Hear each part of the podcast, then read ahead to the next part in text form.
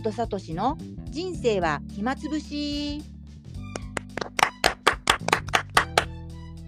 このラジオは人生は所詮暇つぶしと捉えることで肩の力を抜いて周りに流されずに自分らしく生きていくことを提案するラジオです。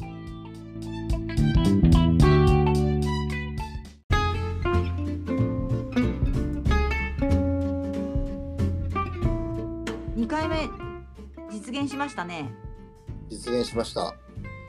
ですが去年ね、本当は年末やりたかったんだけど、私がね、声、えー、咳が出てね、喋れない状態になっちゃったんで、うん年明けになってしまいました。そうですね。まだちょっと声がちょっとまだね本調子じゃないですね。そうなんですよね。ちょっとパーソナリティとして失格ですけど、でもやっぱやりたいので、はい、こんな声ですけど、ちょっと第2回目はやっていきたいと思います。いや、さとしさん、私、今年で、今年ね、あの、うさぎ年になってね、うん、あの、1年目、1年経ちました。仕事。入社してね、入社して1年経ちましたよね。うん、経ちました。あり本当に。素晴らありしいよ。がとうございます。いや、1年目って大変だよね。大変だよね。うん。うん。そうなので、うん。うん。あの、さとしさんをね、実は私は入社前から知ってたんですよ。あら。あの本当にこれ偶然で入社の、入社の時ってなんかうちの会社ってプロフィールをね皆さんにあの自己紹介みたいな感じでメールで送るんですよね。はいはい。でそれをなんか上司から書いてって言われて入社前に、うん。あの自分の紹介してくださいって言われたんで書い書こうとした時にうん。添付でさとしさんのプロフィールが 載ってて、うんあの見本としてね。ね。見本としてそうそう。見本として、あのこういう感じで書けばいいから書いてくださいって言われてうんで、さとしさんのことを知ってて、で、入社した後にね、出会ったって感じですよね。そうですよね。うんちなみに、どんなことが私のプロフィールで書いてあったか覚えてますか？いや、もう衝撃だったのは、うん。なんか、この会社2回目ですみたいな。ああ、そうそうね。う。そうそうそう。だから、あ、うん何また入ったの？みたいな。だから、あ、そんなにいい会社なの？と思いましたよ。うんうんうん。だから、なんか、辞めたのにまた入りたくなる会社ってすごくないですか？その辺、まあなどう、どうなんですか？まあ、うん。そうね。に2回目ですよね、入ったの。まあでも、2回目で入ったんだけど、うんそ。もそもよ40代になってから、うん。ね、その、うん今の会社2回入ってるじゃないですか。うん。その他にも2回入ってるので、うん。40代で4回転職したんだよね、私は。4回？そうそう、40代で4本人回。離れしてるよね、それ。で、今47歳だからね、まあ1年半に1回ぐらいみたいな感じだよね。転職したんだよ。いや、そうやって考えるとすごいあれですね。それがなんか、なんだろう、前回言ってたなんかミッドライフクライシスか。そうそうそう。なんか関係ある？うまいこと言いました。そうなんですよね。さなんかやっぱ、なんかなんだろう、転職するってことはうまいこと言ってないってことじゃん？わわわかんないけど。それは偏見よね。それは偏見。そうか。なんかうまいこと言ってない。うんなんだろう、やっぱりな何か思うところあって転職するわけじゃないですか。うん。だから会社の中ですごいなんかうまくいってますとか人間関係も良好ですとか、あと自分の体調も良好ですとかやってる状態で、うん。っていうのはなんかないと思ってなんか転職するんだろうからその4回も転職したってことは何があったの？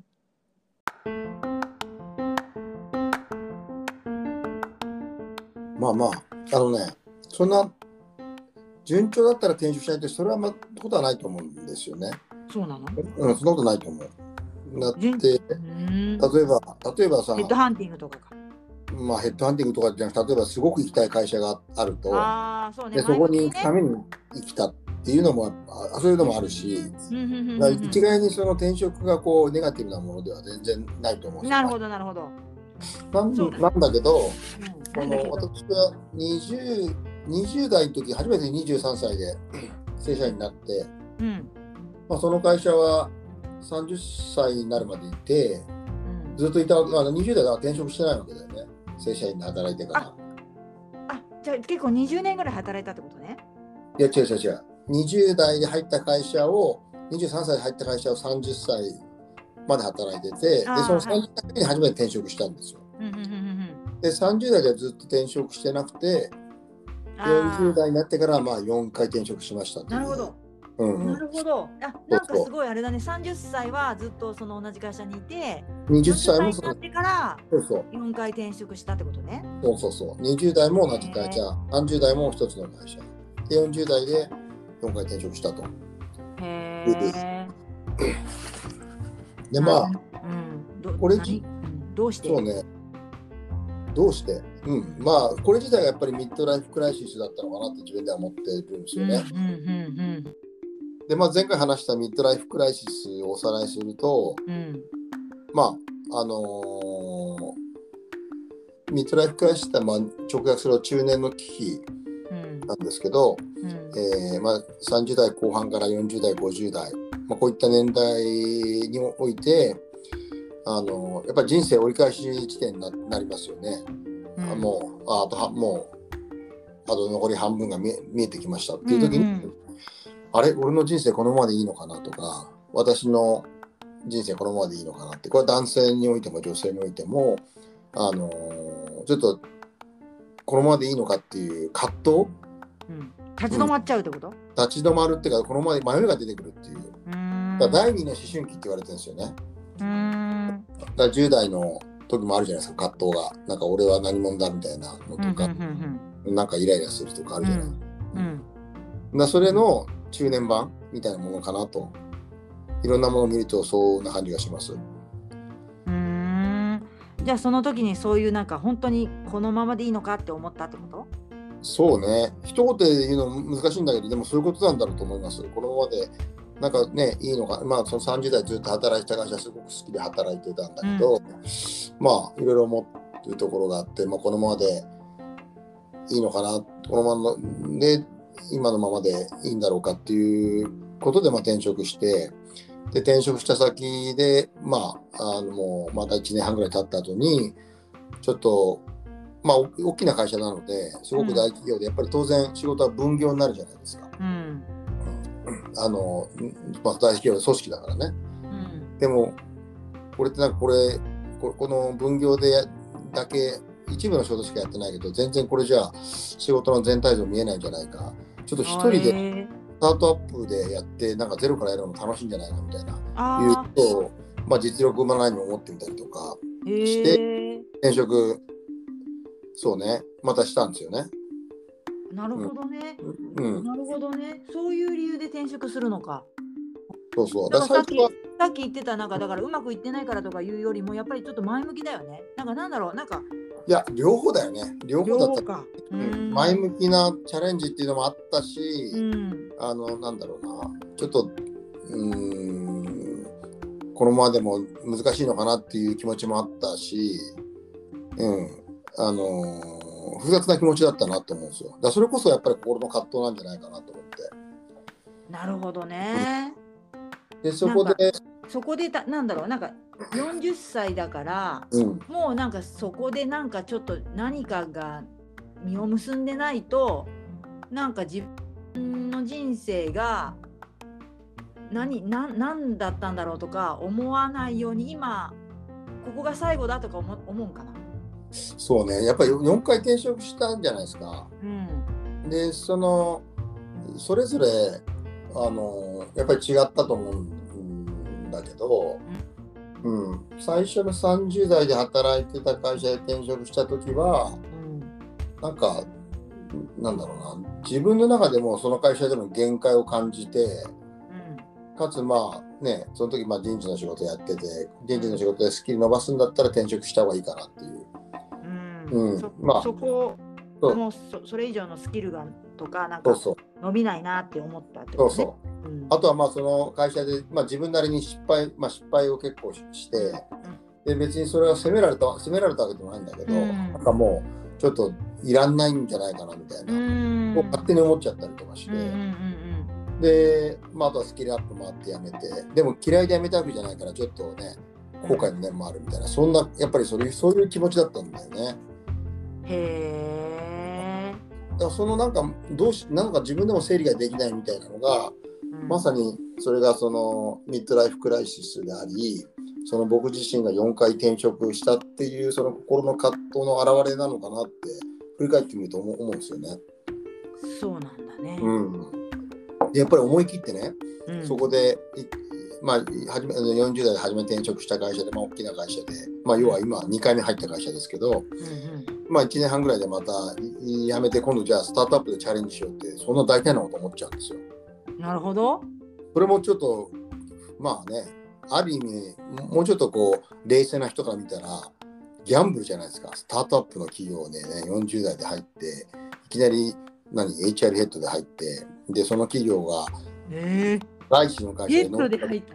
あー伸びるかどうかヘッドで入ったそう。そうそうへ伸びるかどうかも分かりませんみたいな、だけどまあそれやりもやってみようと思っちゃったんだよねその時は。うん。やっぱりそういうそういうマインドになっちゃったのはうん大きすぎる会社だから自分は活躍できない。じゃあ小さいところだったら俺結構できるかもって思っ思う思えあっていうか思なんだ思えた。うん。なんだかその自分がその大きい会社にいた時でなんか自分がこうなんか勝手に貢献できてないんじゃないかなと思っちゃったと思ったん。ですねその時。時で思っちゃった時になんかどっか貢献できるところを探したいっていう感じ探したいのがあったかもしれない。あとは何だろう。主体的に多分働けてなかったんですよね。それは自分の問題だと思うんだけど。で主体的に働けてないとやっぱりこう辛いじゃないですか。うん。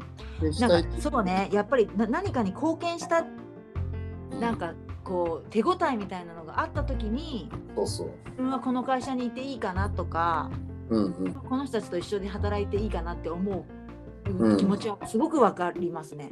そうそうわ。かります。はい。うんでまあねあのダメ出しされたわけでもなかったし別に誰かにねあの煙たがらせたわけでもなかったと思うんだけど、まあ、自分ではなんか貢献できてないと思ってうんこうなんだろうな大きい会社の本当一部のことしかやってないと思ってまあじゃあスタートアップで全部できるところに行ってみようと思って行ったんですよね。うんでその行った先ではあのまあ確かにスタートアップの企業だってしでした。でまあまあアジアの企業でシンガポールの会社だったんだけど、まあ、日本法人で、まあ、ビジネス立ち上がってたんですけどまあまあかなり厳しい状況でだったんですよね。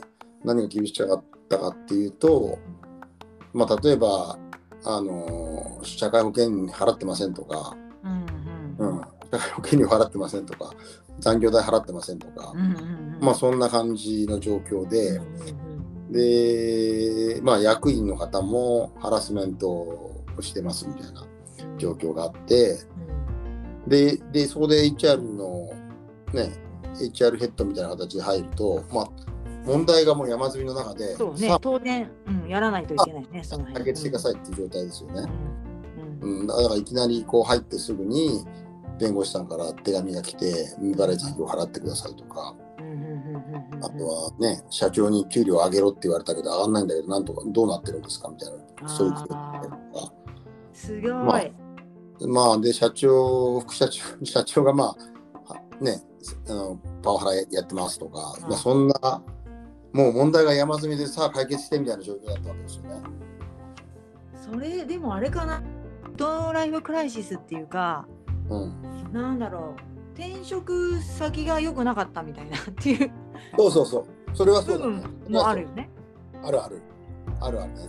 あるよねそう。そうなんだよね。で、そこで、病んじゃ病んじゃってさ、まあそこでね。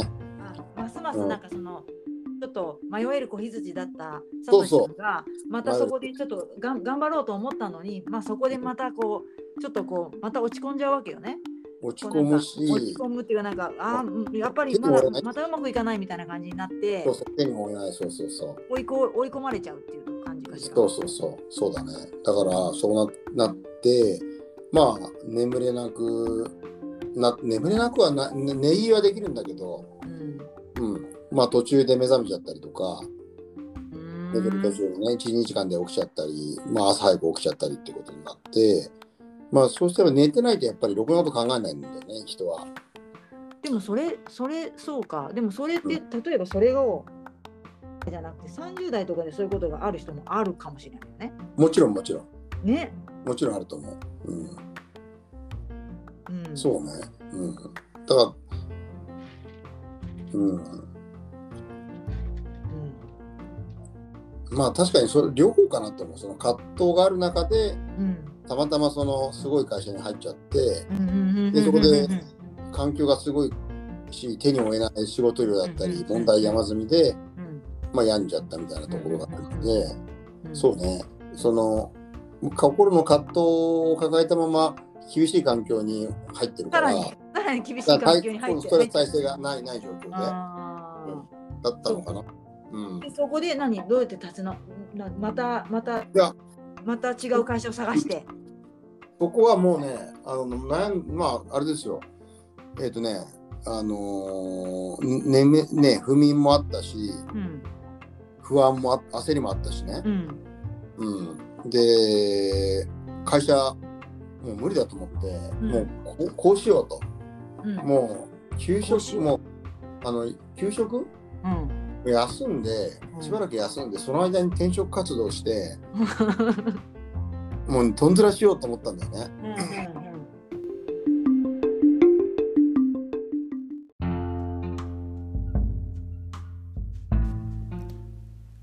心の葛藤とメンタルの主張を抱えながら転職を決意した私ですがその後どうなったでしょうか。次回へ続きます